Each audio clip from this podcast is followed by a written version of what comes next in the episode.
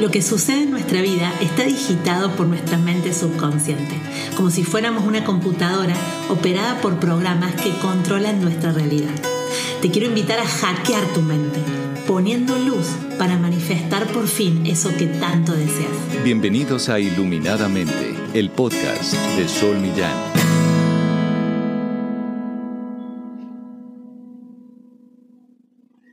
Buenas, buenas, estamos en un nuevo episodio de Iluminadamente y hoy vamos a estar conversando acerca de, un tema que, que realmente muchos me preguntan y es el tema de la automotivación. Sí, la automotivación es uno de los elementos de la inteligencia emocional. ¿sí? La inteligencia emocional se basa en la capacidad de poder tener buenas relaciones intrapersonales e interpersonales. Las intrapersonales entre estas está la automotivación, está el autoconocimiento, la autorregulación emocional y la automotivación. Yo me quiero referir hoy a la automotivación. Nosotros para estar bien tenemos que, ya lo sabemos, que tener buenos pensamientos, pensamientos que nos ayuden a poder enfrentar nuestro día a día de una forma más beneficiosa, más productiva, más amorosa. El tema es que muchas veces esto no es posible porque hay una emoción previa que es la automotivación que no está desarrollada en nosotros, que no está em, construida o que no es una costumbre en nosotros, que no tenemos como costumbre automotivarnos. Entonces, ustedes me preguntan, ¿cómo hago para automotivarme? Bueno, existen maneras biológicas, como el caso de hacer actividad física, porque nos genera mejores hormonas y nos permite estar más automotivados el caso de la alimentación consciente, con la nutrición, que nos permite tener cierto desarrollo en nuestras, en nuestras, también en nuestras hormonas, y esto nos da más ganas, más motivación, porque la motivación son las ganas, pero a veces nos despertamos sin ganas. Y cuando nos despertamos sin ganas, es como que nos desmotivamos y nos venimos abajo. Y esto es lo que tenemos que aprender a cambiar. A ver, ¿cómo lo podemos hacer? Con nuestras conversaciones internas. Recordemos que nosotros a nivel epigenético afectamos la expresión de nuestros genes a partir del entorno que le damos a nuestras células. Y uno de los entornos que le damos a nuestras células son nuestras conversaciones internas, ¿sí? nuestra percepción de la realidad. Y el motivarnos o desmotivarnos tiene que ver con nuestra percepción de la realidad. Sí, tiene que, tiene que ver con la manera en que yo me cuento lo que está sucediendo. Si yo me levanto y tengo que ir al gimnasio y digo, no, es que no tengo ganas de ir, me parece que no voy a ir más, es porque vos estás creyendo que la motivación se te ha ido y que no tenés más motivación, como si esas no ganas de ir al gimnasio fueran eternas, en vez de decirte a vos misma, a vos mismo, esto es pasajero, es momentáneo. No tengo ganas ahora de ir al gimnasio, pero voy a ir igual, porque se me van a, despertar las ganas estando en el gimnasio. O voy a ir mañana porque voy a seguir respetando el compromiso que tengo conmigo misma, que es de ir al gimnasio. O puede ser escribir un libro, o puede ser ponerme a estudiar. Nosotros procrastinamos porque no nos comprometemos con nosotros mismos porque nos distraemos. Entonces, cuando nosotros en el momento que no hay motivación y que nos autoengañamos o nos autoconsolamos y decimos, bueno, pasa que no tengo ganas, estoy cansada porque tengo un montón de obligaciones, un montón de cosas internas que hacer y esto es un montón y estoy superada, cuando nos decimos todo eso, estamos justificando las ganas y las ganas es algo interno, es algo que realmente las personas que llegan lejos en la vida es porque son perseverantes y son disciplinados e ignoran si tienen ganas o no tienen ganas. Lo hacen por el compromiso. Es más importante el compromiso que las ganas. Entonces, la automotivación puede volver a despertarse y depende de lo que yo soy capaz de decirme o capaz de contarme. Entonces, si yo misma me digo, es pasajero que no tengo ganas de estudiar. Voy a, voy a comer algo rico, voy a caminar media horita y voy a volver y me voy a sentar a estudiar, aunque sea sin ganas porque hay que seguirlo haciendo, porque uno tiene que estar comprometido con lo que se comprometió y la disciplina es esencial para este proceso, ¿sí?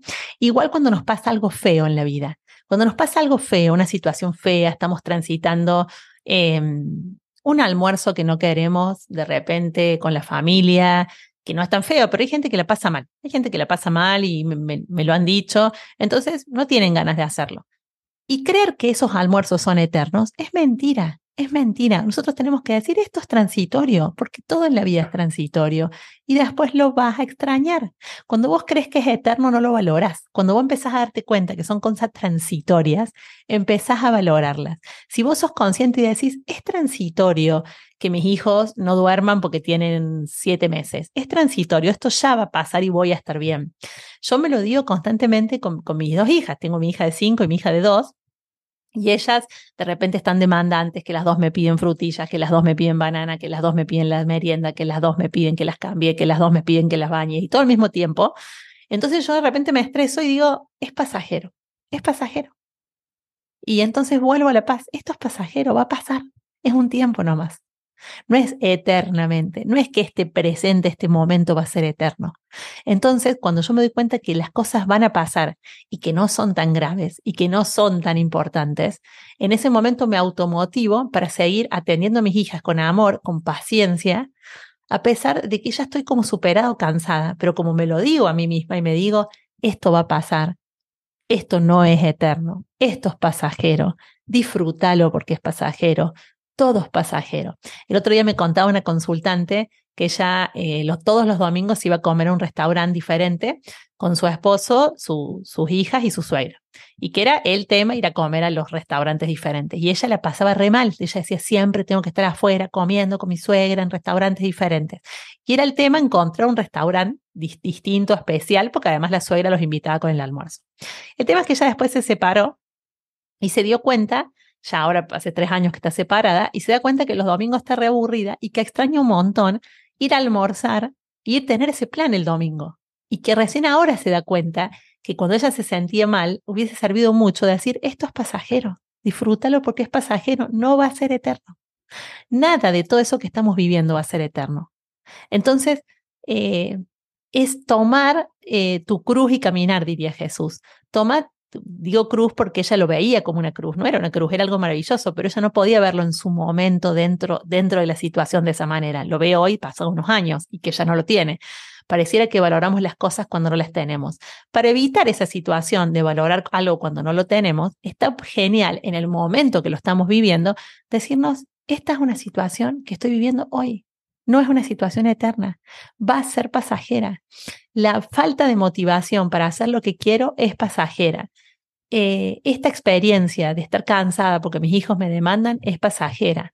Esta experiencia de tener que estudiar materia por materia, cada una de las materias que me llegan a recibirme de mi carrera, que me agota, es pasajero. Todo pasa. Yo ahora no puedo creer, miro para atrás, ya pasaron eh, 2009, 2021, entre 14 años que me recibí de abogada, o sea, los 6 años que estudié y tenía que estudiar estudiar y estudiar, y yo me lo decía, yo decía, esto es pasajero, disfrútalo porque no lo vas a tener después y es un momento de tu vida nomás. Así que el mensaje que yo te quiero dejar hoy es esto, que cada vez que no sientas motivación, que cada vez que te sientas aburrido o cansado por situaciones de la vida, que cada vez que sientas que, que algo te supera, cierre los ojos, pongas la mano en tu corazón y digas, esto es pasajero, esto va a pasar. Es como ese dicho que dice, esto también pasará. Y cuando estés viviendo algo muy duro, muy duro, también digas, esto también pasará. Porque todo pasa en la vida, porque todo tiene un inicio y un final. Las cosas no llegan a ser eternas.